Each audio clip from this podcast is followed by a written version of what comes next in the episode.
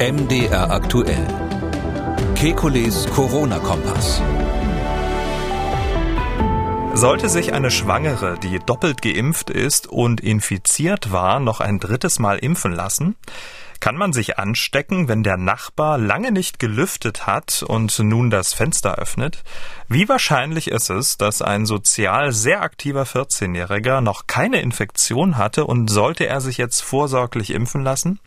Sollte sich ein 54-Jähriger mit Vorerkrankungen ein fünftes Mal impfen lassen? Und am Ende der Sendung geht es um eine Verschwörungstheorie. Damit hallo und herzlich willkommen zu einem Kikulis Corona-Kompass Fragen Spezial. Die Fragen kommen von Ihnen und die Antworten vom Virologen und Epidemiologen Professor Alexander Kikuli. Ich grüße Herr Kikuli. Hallo, Herr Schumann. Frau Stetter aus Dresden hat gemeldet. Sie schreibt, ich habe im Juni 2021 meine zweite Impfung bekommen. Im Oktober 21 wurde ich schwanger und konnte mich somit nicht im ersten Trimester boostern lassen. Zudem infizierte sich meine ganze Familie, mein Mann, mein Kind und ich mit dem Virus und wir waren drei Wochen krank. Ich bin aktuell in der 23. Woche schwanger und unsicher, ob ich mich boostern lassen soll. Kann man auch zu viele Antikörper haben und empfehlen Sie mir dennoch die dritte Impfung trotz Impfung und Infektion. Herzlichen Dank und viele Grüße.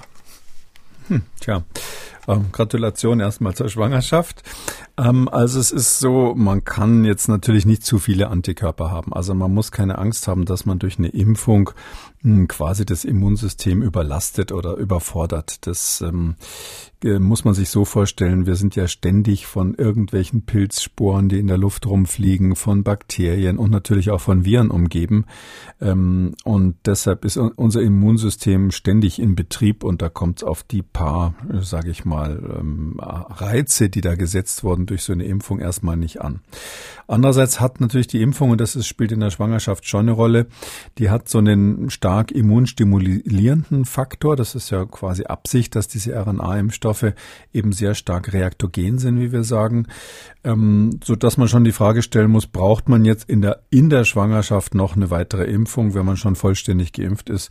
Ich würde sagen, braucht man grundsätzlich nicht. Also wenn jetzt nicht aus irgendeinem Grund die Ärzte, die da das natürlich vor Ort genauer sehen, sagen, das muss jetzt unbedingt sein, würde ich sagen, es gibt keinen Grund dafür. Ähm, es gibt auch keine Studien, die jetzt genau belegt haben, dass jetzt die weitere Impfung, also eine Boosterung in der Schwangerschaft, ähm, was bringt beziehungsweise sinnvoll wäre. Auch bezüglich der Nebenwirkungen ist, ist die Datenlage natürlich dünn. Das ist klar, weil das nicht so oft gemacht wird. Und die Gefahr ist ja relativ gering, wenn man also jetzt wirklich vollständig geimpft ist. Ähm, das ist, ist nicht sehr wahrscheinlich, dass jetzt da irgendein größeres Problem kommt. Darum würde ich sagen, nee, erstmal keine Impfung ähm, nicht machen. Und zwar nicht deshalb, weil die, ähm, das Immunsystem überlastet wäre, sondern deshalb, weil eigentlich der Vorteil nicht absehbar ist. Heike aus Potsdam hat uns eine Mail geschrieben. Sie schreibt, mein 14-jähriger Sohn ist seit seinem siebten Lebensjahr nie krank gewesen. Wir bekommen kleinere Erkältung immer mit Zwiebelsaft weg. Erst einmal Zwiebelsaft. Ist das so hm. eine? Ja, ja, das ist ganz das, Zwiebeln ja? ist ganz oft. Ja, ja, das wird, das wird viel gemacht, ja. Okay, gut. Ähm, der Sohn von Heike ist sehr sportlich, spielt Basketball, dreimal hat er in der Woche Training, am Wochenende dann auch noch Spiele. Er ist nicht geimpft, da die Kinderärztin wegen der Gefahr der Myokarditis nur vorerkrankte Kinder impft. Auch mein Hausarzt schreibt, sie nimmt von Kindern unter 16 dahingehend Abstand. Wir haben ihn nicht impfen lassen. Auch er hat da keine äh, Ambition, das unbedingt zu wollen. Natürlich wissen wir, dass wir einfach auch ins Impfzentrum gehen könnten. Ein Antikörpertest vom Arzt ähm, sagte uns, dass er noch nicht mit Corona in Berührung kam. Das erscheint uns trotz der Kontakte beim Training und in der Schule echt phänomenal, zumal Freunde in der Trainingsgruppe und Schule positiv getestet wurden.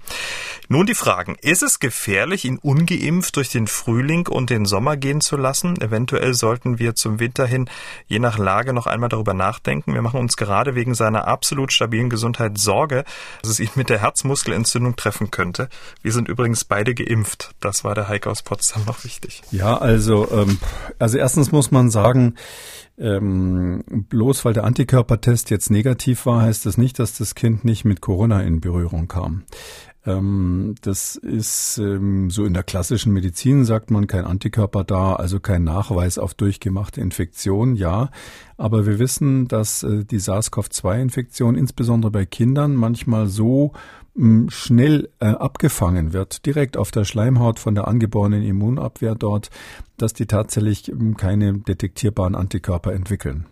Das heißt also, das kann durchaus sein, dass der Sohn Kontakt mit dem Virus hatte und das Virus wurde schon in der allerersten Abwehr ähm, verprellt und ähm, kam nicht wieder und wahrscheinlich ist dann eine gewisse, sage ich mal, Schleimhautimmunität entstanden, die natürlich nicht ewig hält. Das heißt, im, spätestens im Herbst kann er sich das dann nochmal holen. Ähm, zweitens ist die Frage, ist es gefährlich, jetzt ihn durch den Frühling und den Sommer gehen zu lassen bei einem 14-Jährigen, der sonst äh, offensichtlich gesund ist? Man kann das einfach mal so beantworten. Wir hatten ja jetzt gerade und haben auch noch in der Omikron-Welle eine ganz massive Durchseuchung von äh, Schülern und von Jugendlichen. Kinder, Jugendliche haben wirklich in großem Stil Omikron gekriegt in Deutschland. Die Dunkelziffer ist viel höher als das, was äh, da so die offiziellen Zahlen wiedergeben. Und es gibt bis jetzt keine Berichte, dass da irgendwie gesteigert schwere Verläufe oder ähnliches gekommen wäre. Das heißt, es bleibt dabei, das ist für Kinder ganz offensichtlich keine, jetzt bei Omikron insbesondere keine besonders gefährliche Erkrankung. Wir haben auch bisher keine Hinweise, dass da irgendwie Long-Covid in, in, in nennenswertem Maße entsteht. Das wird man natürlich erst in den nächsten Wochen sehen, weil der, der Zeitablauf bisher zu kurz ist. Deshalb würde ich sagen, wenn sich alle anderen damit infiziert haben, kann man dieses Risiko letztlich in Kauf nehmen an der Stelle. Ähm, ich würde aber auf jeden Fall nochmal drüber nachdenken, je nachdem, was da im Herbst kommt. Also das weiß natürlich keiner. Und auch je nachdem, welche Impfstoffe dann zur Verfügung stehen, ähm, da kann es durchaus sein, ähm, dass im Herbst eine neue Variante kommt, wo man dann empfehlen muss, ähm, dass man auch Kinder impft. Das ist durchaus möglich. Und ähm, dann müssen wir hoffen, dass der dann zur Verfügung stehende Impfstoff tatsächlich dafür auch geeignet ist. Also das, da kann man nicht oft genug an die Pharmaindustrie appellieren. Die versuchen ja jetzt gerade mit der vierten Impfung ähm, nochmal Geld zu verdienen. Ähm, und ähm, viel wichtiger wäre es, Geld in die Hand zu nehmen, um jetzt die angepassten Impfstoffe sozusagen so bereit zu machen, dass wenn eine neue Variante kommt, dass man dann sofort starten kann. Ähm, da bin ich jetzt noch, noch nicht so überzeugt, dass wir im Herbst das haben werden. Aber es kann sein, dass wir die Impfung im Herbst dann haben für Kinder. Aber im Moment würde ich sagen, in der Situation, die hier geschildert ist, äh, es gibt jetzt keinen Grund, da nicht abzuwarten.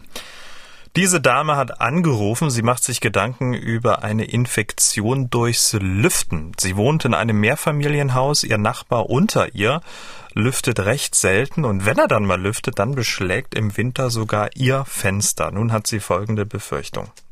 Stelle ich mir vor, ähm, die Virenkonzentration ist ja, wenn ich das richtig verstanden habe, jetzt im Laufe der Varianten doch gestiegen. Was man jetzt mit Omikron ausscheidet an Virusmenge, ist ähm, eine ganze Ecke mehr als das, was man mal mit der ursprünglichen Variante ausgeschieden hat. Und jetzt stelle ich mir vor, da wohnt unter mir in meine, unter meinem Schlafzimmer ein Kind, das mit Corona angesteckt ist.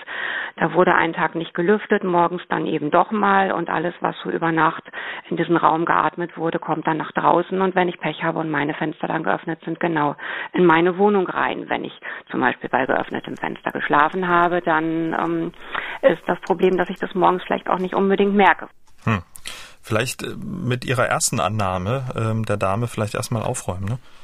Ja, also das ist nicht so klar, dass jetzt die, die, die sozusagen die Konzentration gestiegen wäre durch die neuen Varianten. Die sind ansteckender, hauptsächlich deshalb, weil eben weniger Viren schon ausreichen, um eine Infektion zu machen. Weil wenn die, wenn dann ganz wenige Viren nur da sind und die sehr gut an ihre Zielzellen andocken und insbesondere bei Omikron schon oben in den oberen Atemwegen was ausrichten können, dann kommt es halt häufiger zu Infektionen.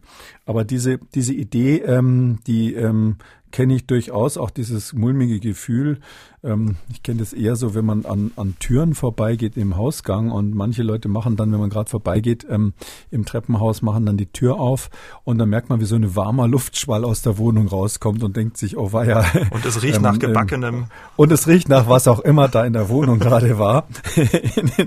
je nachdem im, Im letzten Tag oder den letzten, seit zuletzt die Tür aufgemacht wurde. Ähm, und ähm, das, äh, dieses Gefühl ist bekannt. Übrigens ähm, Malaria, die bekannte Krankheit hat, ist ja früher historisch, die gibt schon ewig, ja. Ne? Ist natürlich eine der ältesten Krankheiten, die überhaupt beschrieben wurden. Malaria kommt ja von schlechter Luft. Das heißt ja auf Lateinisch quasi schlechte Luft. Und das ist genau von diesem, diesem Gefühl geschuldet gewesen, dass man das Gefühl hatte, wenn so eine schlechte, stickige Luft irgendwie ist, da, da könnte ich mich anstecken.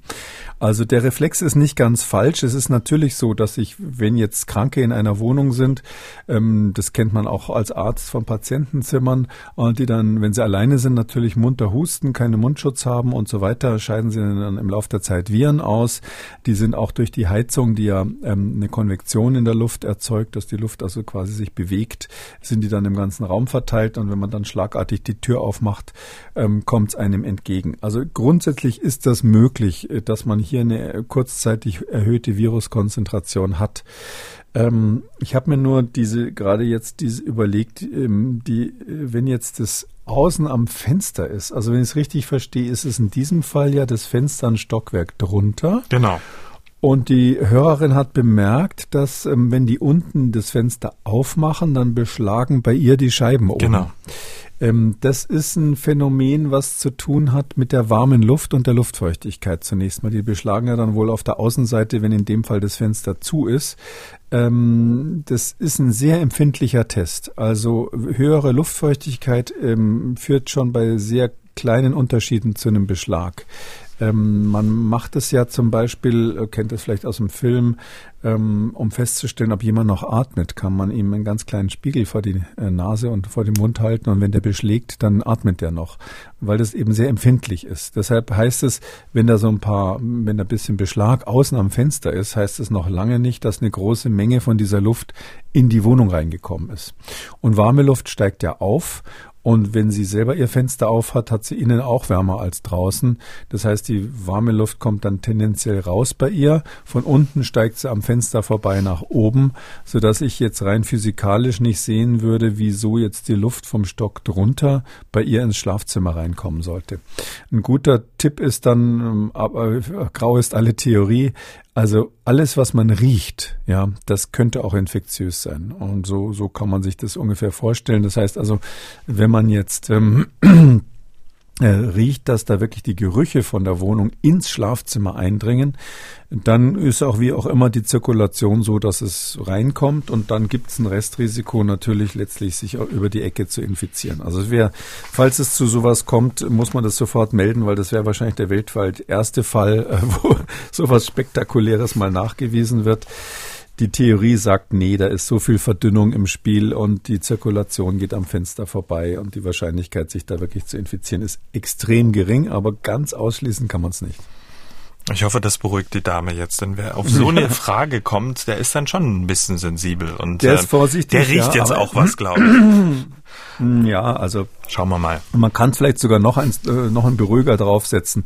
Der menschliche Geruchssinn ist, obwohl wir nicht so gut sind wie Hunde und manche andere Tiere, ähm, empfindlicher als das, als, als das, was man für eine Infektion typischerweise braucht. Also wenn man zum Beispiel eine FFP-Maske aufhat, da gibt es äh, gibt's ja tatsächlich Leute, die setzen die wirklich dicht schließend auf und man geht mit der in die Kantine, dann kann man ja irgendwie komischerweise das Essen durch die Maske riechen. Ähm, es riecht nicht so lecker wie ohne Maske, aber man riecht irgendwas. Das heißt jetzt nicht, dass die Maske undicht wäre, sondern es ist tatsächlich so, dass die Moleküle, die man da riecht, so klein sind, dass sie durch die Maske durchgehen und ähm, muss man aber keine Angst haben, dass man trotzdem äh, äh, infiziert werden könnte oder ähnliches, so dass also der Geruchssinn in dem Sinn noch ein Ticken äh, empfindlicher ist. Ist ja auch eine Art Warnanlage und deshalb ist es ja auch sinnvoll, dass das sehr empfindlich ist. Ähm, äh, aber wenn man es stark riecht und äh, wie gesagt, wenn sie irgendwelche Hinweise hat, dass äh, sozusagen der Mief in die Wohnung bei ihr reinzieht, entgegen aller physikalischen Logik, dann ähm, würde ich vielleicht dann doch das Fenster zumachen, wenn unten gelüftet wird. Herr Moritz hat gemailt und ähm, hat folgende Frage. Er schreibt, ich habe am 29. November 2021 meine Boosterimpfung mit dem BioNTech-Impfstoff erhalten. Anfang Februar 22 hat sich aus dem Nichts an beiden Handinnenflächen ein Ekzem ausgebildet. Bisher hatte ich äh, mit sowas keine Probleme. Da auch die Fußsohlen ebenfalls betroffen waren, sind Kontakte mit Desinfektionsmitteln etc. als Ursache auszuschließen. Solche Hauterkrankungen werden immer wieder mit dem Autoimmunsystem in Verbindung gebracht. Damit stellt sich mir die Frage, ob ein Zusammenhang zwischen der Impfung und deren Wirkung auf das Autoimmunsystem und der Auslösung des Ekzems bestehen könnte. Wie sehen Sie das, Herr, äh, Herr Professor Kikuli? Für eine Antwort würde ich mich freuen. Ja, also ja, das bestehen könnte, das ist so. Also wir wissen, dass ähm, ungefähr zwei Prozent aller Geimpften Hautreaktionen zeigen. Zum Teil, also ich meine damit nicht die Röte, Rötung an der Einstichstelle, sondern ähm, eben andere Hautreaktionen, die im weitesten Sinn wie ein Ausschlag aussehen. Ähm, da gibt's alles Mögliche. Da gibt's ähm, relativ schnell auftretende Reaktionen, da gibt's verzögerte Reaktionen. Hier in dem Fall zwei Monate später ist natürlich schon ziemlich verzögert, aber nicht auszuschließen. Und wir wissen eben, dass eben auch sowas wie Neurodermitis oder Ekzeme, Handflächenekzeme, sowas kann mal auftreten. Das ist jetzt möglich, dass das tatsächlich von da kommt äh, und ist bekannt. Und es ist so, dass das typischerweise aber von selber wieder verschwindet. Ähm, es ist ja auch bekannt, dass zum Beispiel Menschen, die Neurodermitis haben, manchmal nach der Impfung ähm, eine Verschlechterung des Krankheitsbilds für eine Zeit lang haben. Äh, das fängt sich aber dann typischerweise nach ein paar Wochen wieder. Ähm, die Fälle, wo jetzt Patienten sagen, nee, ich hatte nie Neurodermitis oder ähnliche ähm, immunologische Probleme mit der Haut und es ist nach der Impfung absolut zum ersten Mal aufgetreten. Äh, solche Fälle gibt's auch, aber das sind eben so wenige, dass man nicht genau weiß, ist das jetzt kausal oder Zufall, dass es da im, zum ersten Mal gefunden wurde. Aber ja, man muss sagen, die, die Möglichkeit gibt's tatsächlich. Das ist nicht völlig abwegig und da, da kann man einfach nur sagen, in aller, allermeisten Fällen geht's von selber wieder weg. Herr Schröder hat angerufen, er hat eine Frage zum Impfen. Herr Schröder ist 54 Jahre alt, hat diverse Vorerkrankungen, Bluthochdruck, Diabetes und eine Niereninsuffizienz. Er ist dreimal bisher geimpft mit AstraZeneca, mit BioNTech und Moderna, also den ganzen Cocktail. Und nun hat er am 11. März seine vierte Impfung erhalten, dieses Mal mit BioNTech. Und nun hat Herr Schröder folgende Frage. So, und jetzt hätte ich gerne mal gewusst, ob das jetzt vollkommen ausreichend ist oder ob ich jetzt in sechs oder zwölf Monaten eine fünfte Impfung benötige. Ja, also ähm, das ist schon das volle Programm, würde ich mal sagen. Ähm, äh, das reicht aus nach dem, was wir im Moment an Bedrohungslage haben. Wir haben einen hohen Infektionsdruck. Wir haben im Moment natürlich die Omikron-Variante. Die wird aber mm, uns den Gefallen tun, dann schon wieder zurückzugehen in den nächsten Wochen. Ähm, und dann würde ich einfach mal abwarten, ähm, was im, sage ich mal, August, September die ähm, Robert Koch-Leute so sagen wahrscheinlich oder hoffentlich gibt es dann einen angepassten Impfstoff für die dann möglicherweise neu zirkulierenden Varianten. Dann lohnt sich das tatsächlich, die fünfte Impfung zu machen. Das wäre dann keine klassische Auffrischung, sondern quasi eine Anpassung an die neuen Virusvarianten. Wenn das nicht zur Verfügung steht, dann haben wir zumindest mehr Daten, die uns sagen, wie lange hält denn eigentlich der Schutz vor schwerer Erkrankung an, weil um den geht's ja letztlich, nicht um den Schutz, der manchmal propagiert wurde äh, vor Infektionen anderer. Und ähm, da würde ich jetzt eigentlich wäre ich ganz optimistisch, wenn einer hier jetzt wirklich ähm, alle Impfstoffe bekommen hat, mit 54 auch noch in dem Alter ist, wo das Immunsystem ähm, noch gut funktionieren sollte. Da wäre ich ganz optimistisch, dass das im Herbst noch einen gewissen Schutz gibt, zumindest vor schweren Verläufen. Und wenn es anders sein sollte, äh, hören Sie es hier an als allererstes. Herr Lusetti hat gemailt und folgende Frage. Eines ist ziemlich unbestritten, die Impfung schützt vor schweren Verläufen, äh, Verläufen nur bedingt vor Ansteckung. Meine Frage ist, ist das Ansteckungspotenzial, das von angesteckten Geimpften ausgeht, weniger hoch als bei ungeimpften? Gibt es quantitative Studien dazu, entweder durch statistische Erfassung oder durch Laboruntersuchung? Die Frage ist ein bisschen akademisch, das weiß ich, schreibt er. Ein Hinweis würde mich trotzdem interessieren. Na, die Frage ist gar nicht so akademisch, das ist tatsächlich untersucht worden, weil ja die Frage ist, ähm, bringt die Impfung überhaupt irgendwas für die Verhinderung von Ansteckungen? Ähm, klar ist, dass es diese äh, von mir mal sogenannte Welle der Geimpften gibt, das ist inzwischen unbestritten. Ähm, die Frage ist, bringt das Impfen was? Und da muss man schon sagen, ja, das ist so. Der Hauptfaktor ist, dass die Geimpften kürzer das Virus ausscheiden. Also wir, wenn man das so im Einzelfall versucht zu messen, da gibt es ja mehrere Studien, Studien, die das zum Beispiel bei hm, Krankenhauspersonal oder hm, Personal im medizinischen Bereich regelmäßig untersucht haben. Ähm, Und die haben festgestellt, wenn ein Geimpfter quasi eine Infektion kriegt, dann ist der Maximalwert, den die Virusausscheidung erreichen kann, ganz kurzzeitig ähnlich hoch wie bei einem Ungeimpften. Aber die Dauer, die man das beobachtet, ist viel kürzer, also die halbe Zeit oder noch kürzer, so dass man sagen kann, die Wahrscheinlichkeit, sich von einem Geimpften anzustecken, ist deutlich geringer. Ich habe früher mal so als Hausnummer geschätzt, Faktor 5 bis Faktor 10 ungefähr ist die, ist die äh, Infektionswahrscheinlichkeit ähm, reduziert, wenn man ähm, geimpft ist, so in der Größenordnung. Das ist natürlich nicht genau ermittelt worden, aber es bringt was. Es ist besser, geimpft zu sein, aber es ist eben keine Sicherheit. Diese Dame hat gemailt, sie möchte anonym bleiben. Sie schreibt, seit meiner zweiten Impfung mit BioNTech im Mai 2021 habe ich, sie ist 74, leichte Schmerzen im Oberarm im Impfstellenbereich. Im November erhielt ich die Boosterimpfung mit BioNTech. Danach haben sich die Schmerzen verstärkt, sind jedoch nicht ständig da. Besonders unangenehm ist ein stechender Schmerz im Ruhezustand des Armes, bei dem manchmal ein Pulsieren zu beobachten ist. Er hält manchmal lange an, aber hört auch manchmal nach Minuten wieder auf. Oft strahlt er auch bis in den Unterarm oder die Schulter aus. Meine Hausärztin wusste keinen Rat. An welchen Facharzt ähm, kann man sich und sollte man sich wenden oder weiter abwarten? Denn äh, man kann ja damit leben, es gibt schlimmere Schmerzen. Nun habe ich Bedenken wegen der vierten Impfung am 24. März.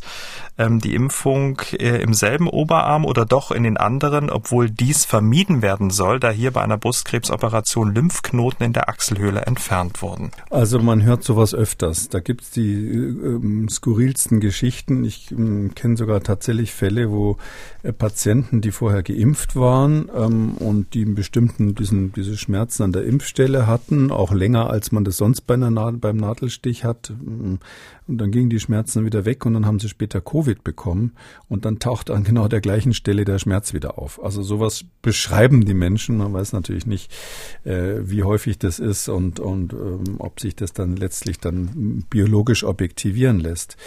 Ähm, also ähm, ich würde sagen, in den in den Arm, ähm, wo auf wo operiert wurde, da würde ich jetzt nicht reinstechen, weil dann besteht die Gefahr, dass man hinterher in beiden Armen Schmerzen hat und äh, vielleicht auch noch mehr beunruhigt ist, gerade wenn es jetzt eine Krebsoperation war. Ähm, ich würde die Impfung wieder in den gleichen Arm, der schon mal Schmerzen hatte, ähm, verabreichen und mich mental darauf einstellen, dass es wahrscheinlich danach nochmal zu so einem ähnlichen Phänomen kommt. Wir wissen das ja, dass diese ganzen Reaktionen auf die Boosterimpfung so ähnlich sind wie die auf die vorherigen Impfungen. Sowohl die Antikörper reagieren ganz ähnlich als auch die sonstigen, sag ich mal, Reaktogenität, also diese, diese Soforterscheinungen, die man halt so hat nach der Impfung. Ähm, sie gehen dann auch genauso schnell wieder weg. Und deshalb würde ich mich, glaube ich, einfach, wenn ich mich jetzt impfen lassen will, ich gehe mal davon aus, dass die Hörerin jetzt das, das äh, vorhat, dann würde ich sagen, ja, gleichen Arm nochmal und mich mental darauf einstellen, dass es halt dann nochmal ein paar Tage Weg tut. Wer wäre der richtige Facharzt? Das wäre eine neurologische Sache, ganz offensichtlich. Das sind Nervenschmerzen, die man da letztlich hat. Keiner weiß genau warum, also ob das jetzt eine kleine Entzündung ist, die man ähm, die ganze Zeit noch hat oder ob das andere Phänomene sind, ist nicht klar, weil das eben äh, etwas ist, was neu ist letztlich bei diesen RNA-Impfstoffen. Ähm, und ähm, da ähm, wird der Neurologe im Zweifelsfall auch nur eine Diagnose stellen im besten Fall, aber keine richtige Therapie haben.